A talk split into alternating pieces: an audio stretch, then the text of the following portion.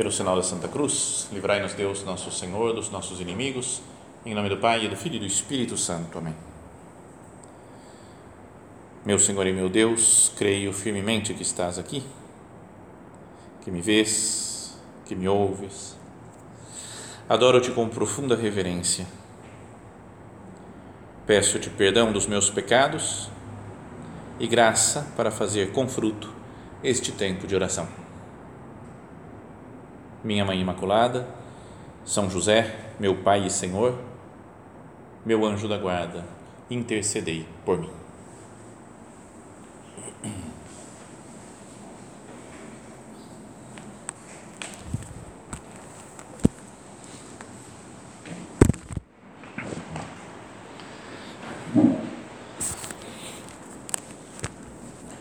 Considerávamos antes na cena da apresentação né, de Jesus no templo e a purificação de Nossa Senhora, aquela frase do Simeão que dizia ao tomar o menino Jesus nos braços, falou agora, Senhor, conforme a tua promessa, podes deixar teu servo partir em paz, porque meus olhos viram a tua salvação, que preparaste diante de todos os povos luz para iluminar as nações e glória do teu povo Israel. Agora, queria que a gente imaginasse né, como foi a, a reação que deve ter sido de Nossa Senhora e de São José ao ver aquele acontecimento. Um homem desconhecido que aparece lá, mas talvez que tivesse moral né, pela presença dele, pega o menino nos braços. Não é que moral assim, já pensou? Chega e é, tira o menino das mãos de Nossa Senhora, ou pede, né, Nossa Senhora coloca nas mãos dele e ele faz esse elogio tremendo. Nossa Senhora e São José podiam ter pensado, mas como é que ele sabe, né? Que esse menino que nasceu é o filho de Deus.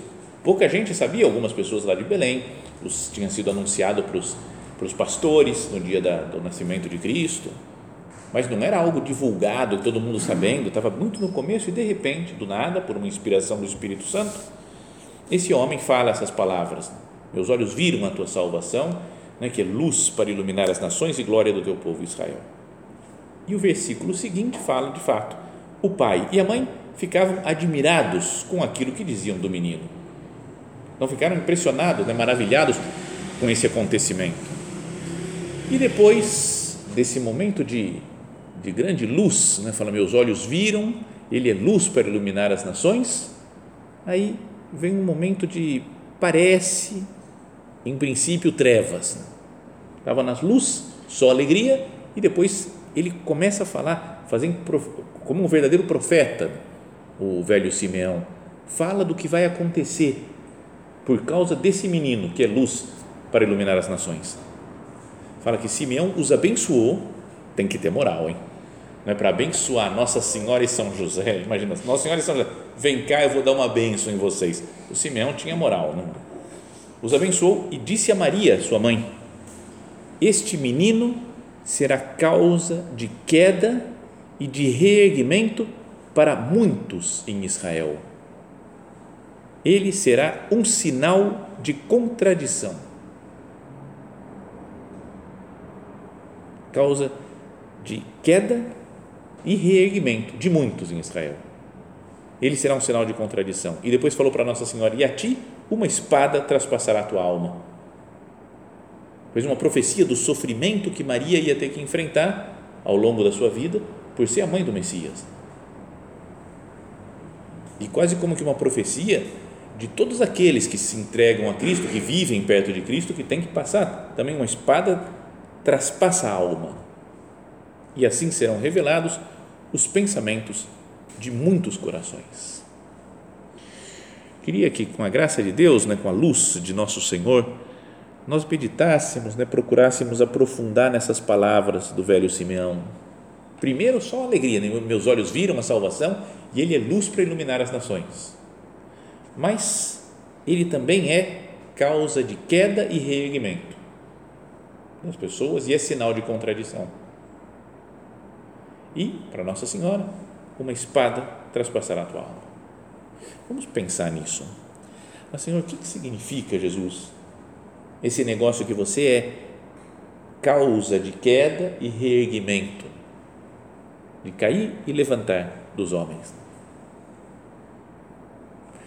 Então, a primeira explicação, podíamos pensar, é que ninguém fica indiferente diante de Jesus. Quem encontra com Cristo mesmo, de fato, não pode ficar indiferente.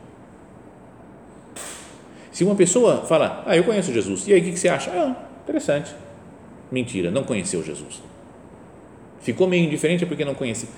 Se alguém conhece mesmo de verdade e vê as afirmações que Cristo nosso Senhor faz, da sua divindade, vem um homem e aparece e fala: Eu sou Deus.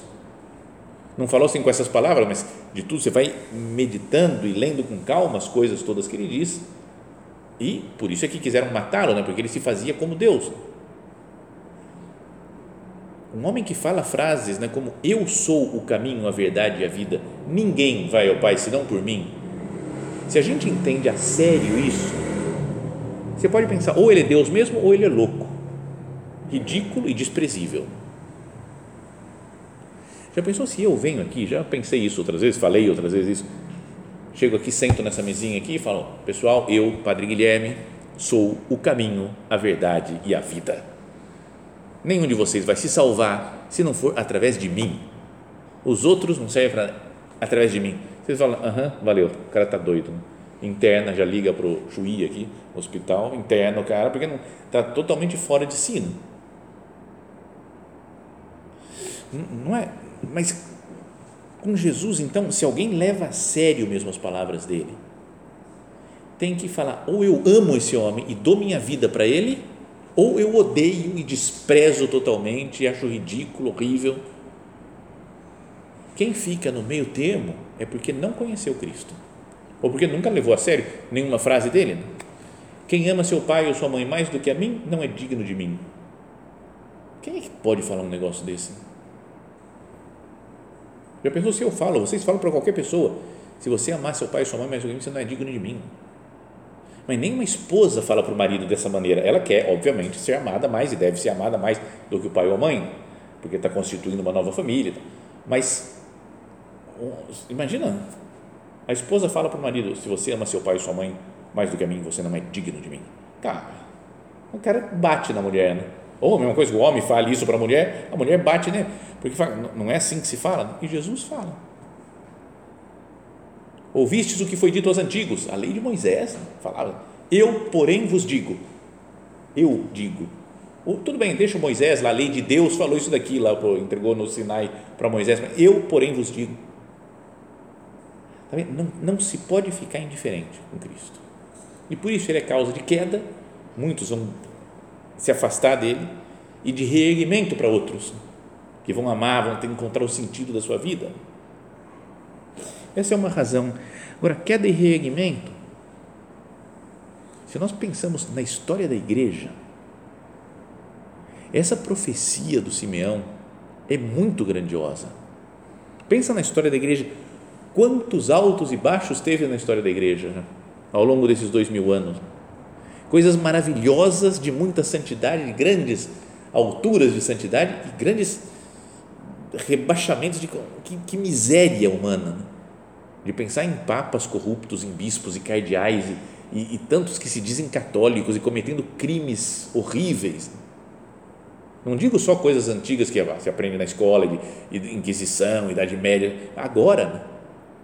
Os crimes atuais, né? todas as coisas de pedofilia, que não é só na igreja que acontece, mas que aconteça de um ministro sagrado. Não é horrível. É causa de queda, né? parece que quem está perto de Jesus e cai, é muito profunda a queda. Ou quem se reergue, reergue muito alto. Tem uma frase que diz em latim: corruptio optimi pessima a corrupção do ótimo é péssima.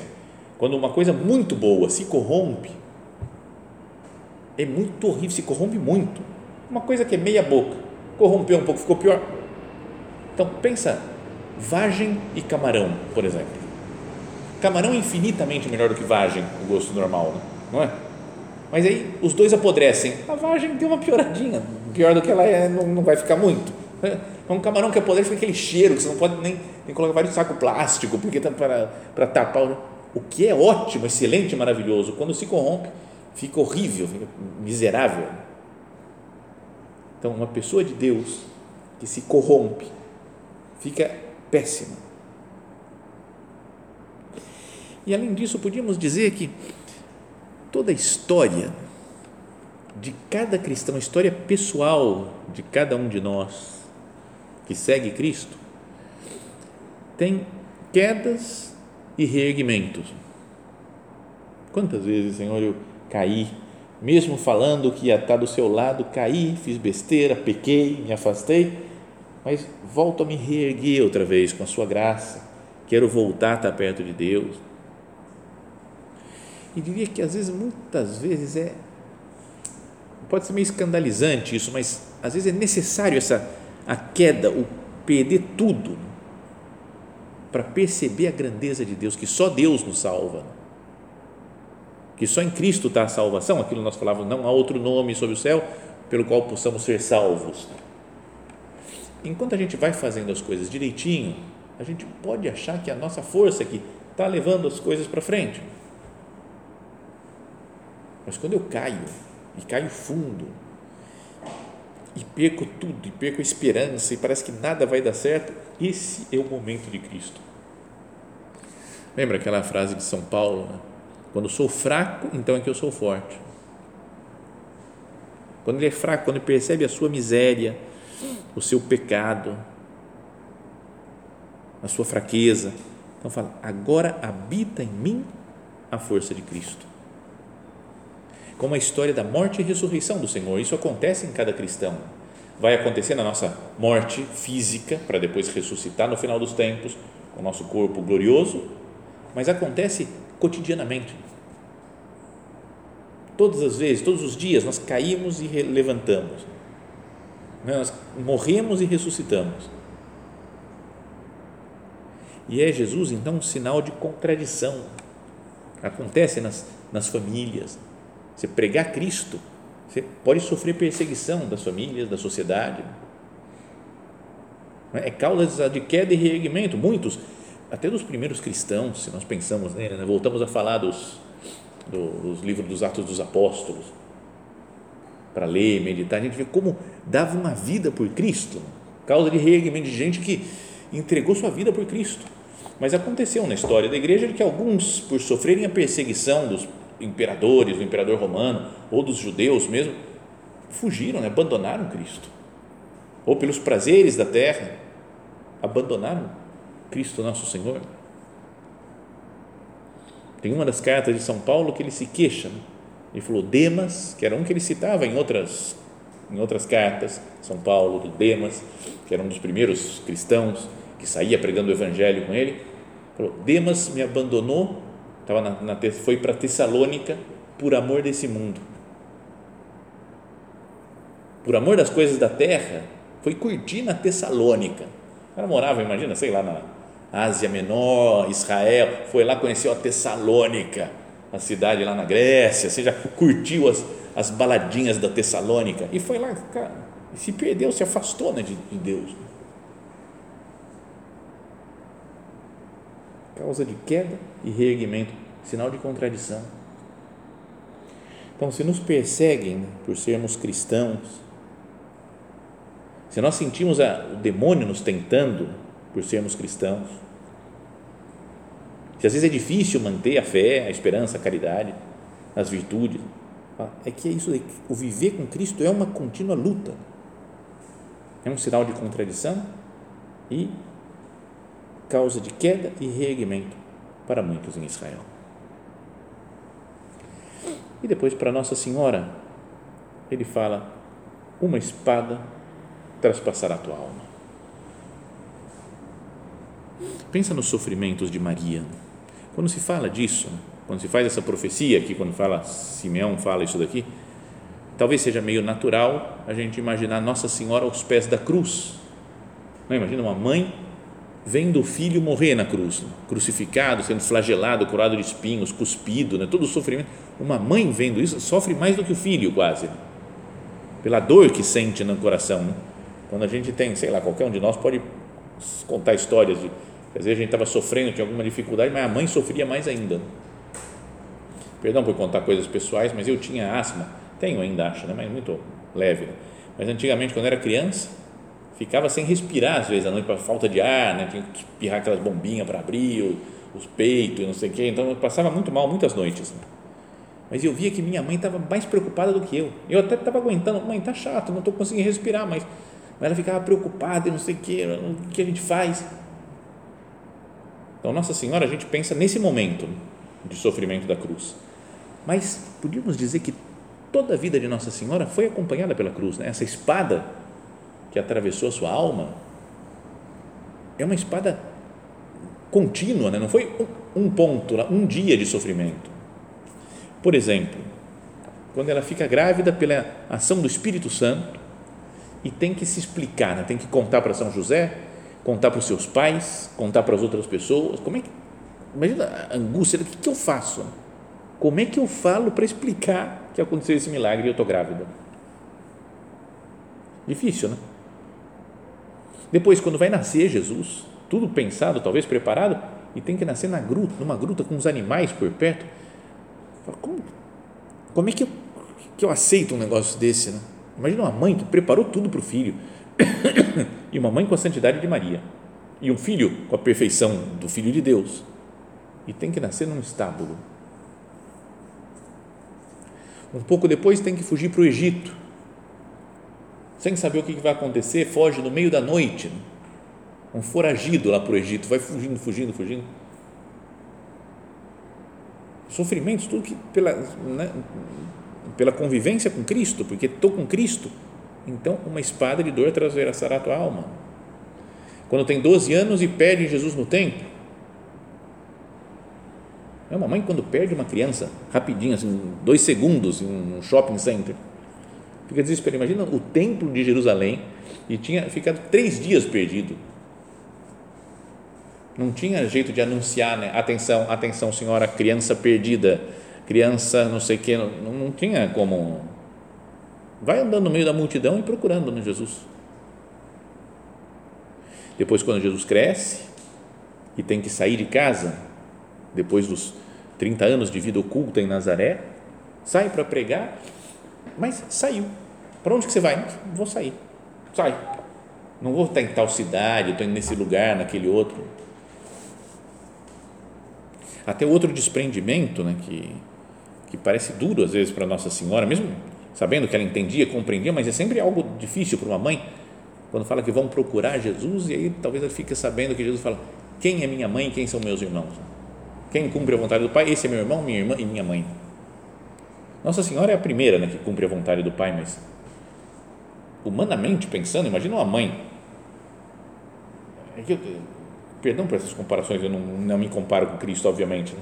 mas se chega aqui fora aqui na oratória está entrando e fala ó oh, sua mãe e seus irmãos estão tá, tá aí fora Falou, quem é minha mãe? Quem é e ela escuta aí da porta. Cara, eu tomo uma chinelada, né? Não é? Porque é uma, algo que dói né, para uma mãe. E depois, a cruz de Cristo, todo o sofrimento na cruz. Uma espada traspassará a tua alma. E isso acontece com Maria, mas acontece com todo seguidor de Cristo. Com todo mundo que se envolve com Jesus Cristo, nosso Senhor. Podíamos dizer que cada um com a sua na proporção que for, uma espada atravessa a alma também. Para quem quer ser fiel a Cristo, tudo, sempre, uma espada atravessa a alma. Nesse tempo da quaresma, estamos meditando nisso, né? e a leitura da missa desses dias atrás, acho que foi de ontem, anteontem, né? são aquelas palavras de nosso Senhor.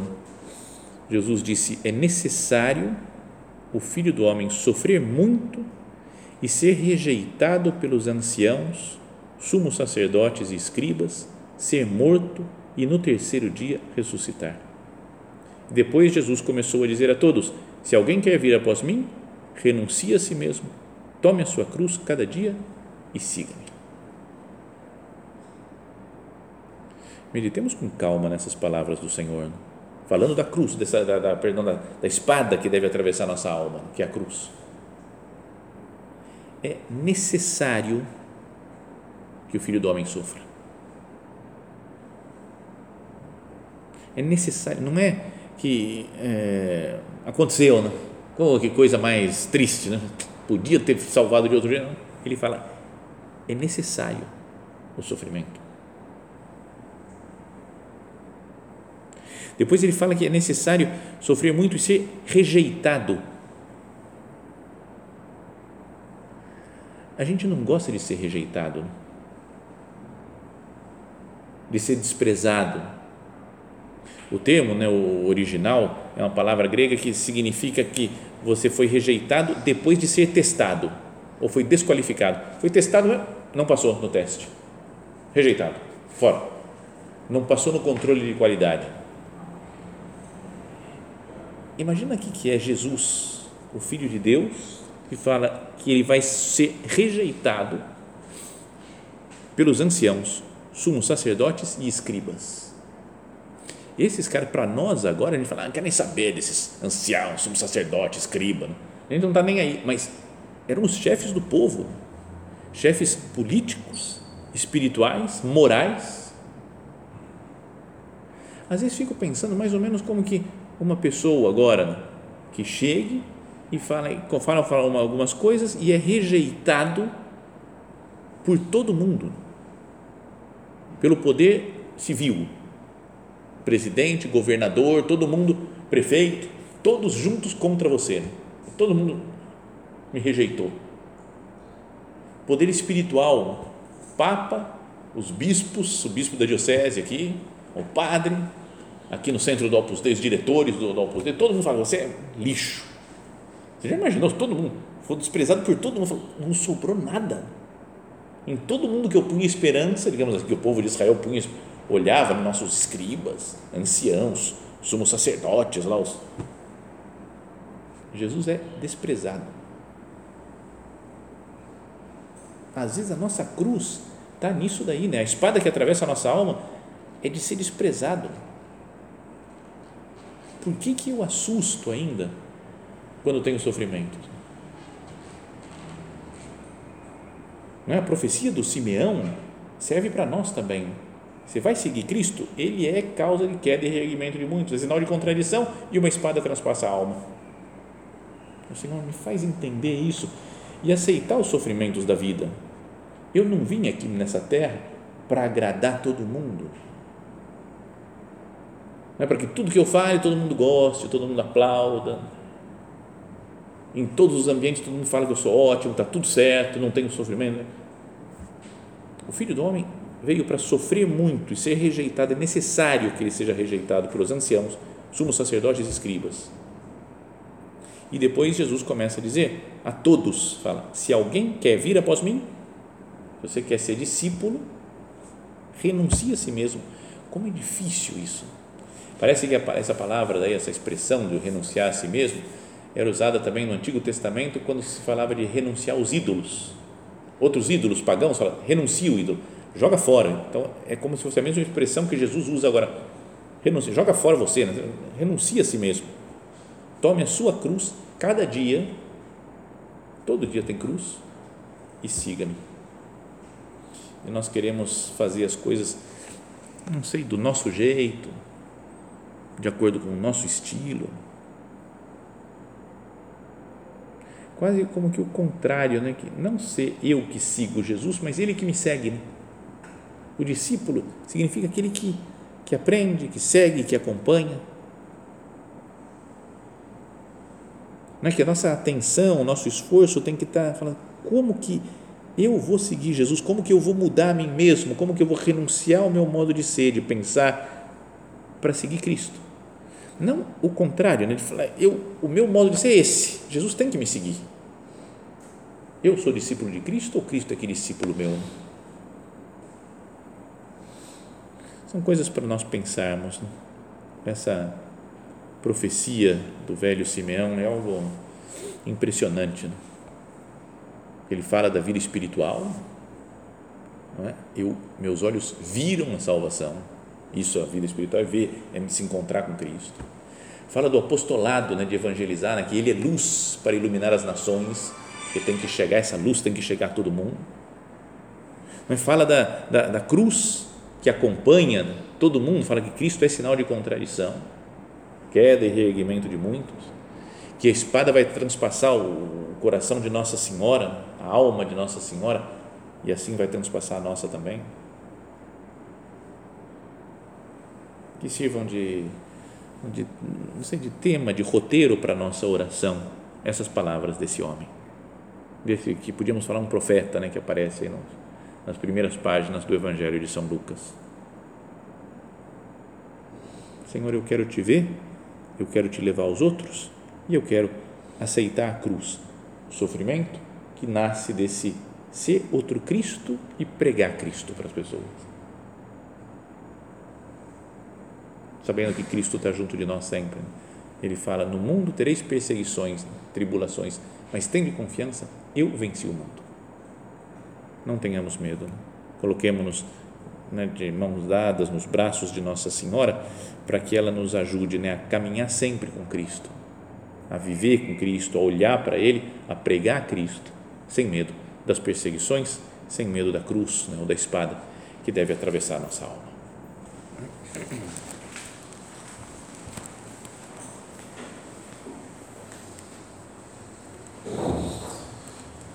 Dou-te graças, meu Deus, pelos bons propósitos, afetos e inspirações que me comunicaste nesta meditação.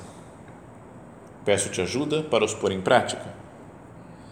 Minha Mãe Imaculada, São José, meu Pai e Senhor, meu anjo da guarda, intercedei por mim.